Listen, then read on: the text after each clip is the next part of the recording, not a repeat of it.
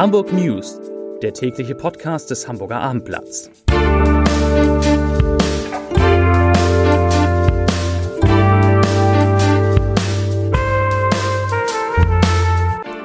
Herzlich willkommen. Mein Name ist Lars Heider und heute geht es um die Frage, wie stark die Hamburger Wirtschaft von den Folgen des Krieges in der Ukraine betroffen ist. Weitere Themen die Corona-Inzidenz sinkt unter die Marke von 1000 Neuinfektionen je 100.000 Einwohner in den vergangenen sieben Tagen.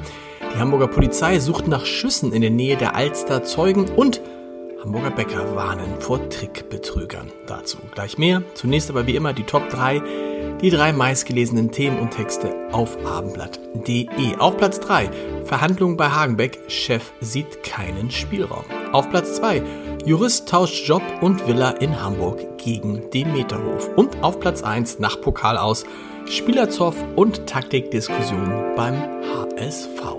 Das waren die Top 3 auf abendblatt.de. Ja, ich habe mich gestern geehrt. Der HSV hat nicht gegen den SC Freiburg im Halbfinale des DFB-Pokals mit 1 zu 0, 2 zu 1 oder 3 zu 1 gewonnen, so wie ich es vorausgesagt hatte, sondern hat mit 1 zu 3 verloren. Und auch aus der Hamburger Wirtschaft, was für eine Überleitung gibt es, schlechte Nachrichten.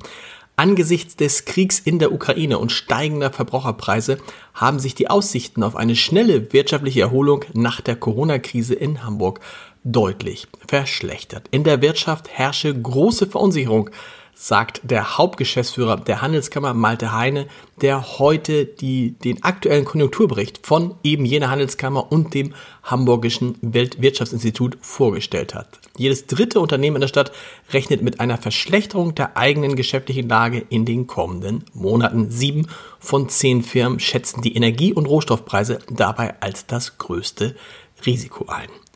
In die richtige Richtung geht hingegen die Corona-Inzidenz. Sie sank heute unter die Marke von 1000 Neuinfektionen je 100.000 Einwohner in den vergangenen sieben Tagen. Sie betrug nach Angaben der Gesundheitsbehörde exakt 986 und zum Vergleich am Mittwoch vor einer Woche lag dieser Wert noch bei 1326. Heute wurden in Hamburg 3230 neue Infektionen mit dem Virus gemeldet. Es waren dramatische Szenen, die sich am Dienstagnachmittag in der Hamburger Innenstadt abgespielt haben. Schüsse waren zu hören, ein 35 Jahre alter Mann wurde durch eine Kugel verletzt, Polizeibeamte brachten einen anderen Mann zu Boden. Nach ersten Erkenntnissen waren gegen 17.30 Uhr am Dienstag mehrere Männer in der großen Theaterstraße nahe dem Luxushotel Vier Jahreszeiten in Streit geraten. Wie die Polizei heute mitteilte, kannten sich das Opfer und der Haupttäter, der die Waffe abfeuerte, vermutlich. Dieser Haupttäter soll im weiteren Verlauf mehrere Schüsse aus einer Handfeuerwaffe auf den Boden abgegeben haben, wodurch der 35-Jährige eine Verletzung am Bein erlitt. Das sagte eine Polizeisprecherin. Und die Polizei, sie bittet Zeugen, die Hinweise zu den Tätern geben können oder im Zusammenhang mit der Tat verdächtige Beobachtungen gemacht haben, sich unter der Telefonnummer 040 4286 56789 040 4286 56789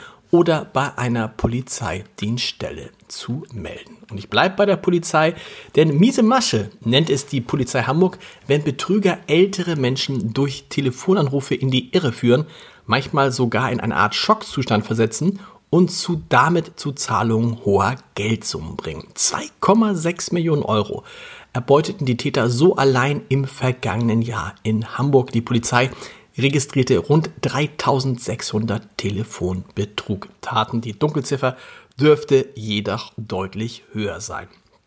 Es sind Täter, die auf perfide Art und Weise die gut gemeinte Hilfsbereitschaft älterer Menschen schamlos ausnutzen. Das sagte Mirko Schreiber, Chef des Landeskriminalamts, zum Auftakt der Präventionswochen gegen diese Form der Kriminalität in der Hamburger Europapassage.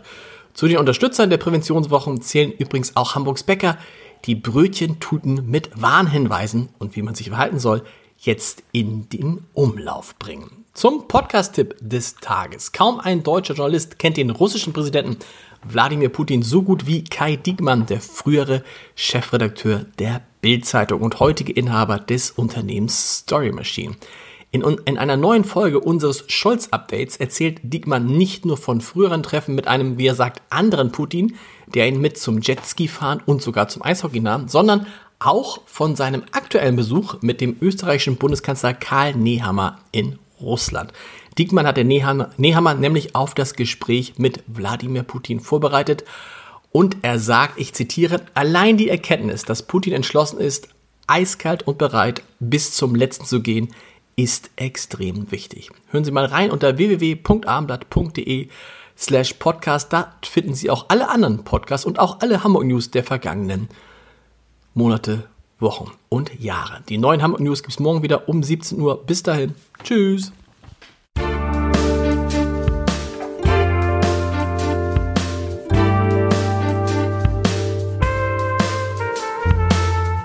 Weitere Podcasts vom Hamburger Abendblatt finden Sie auf abendblatt.de slash podcast.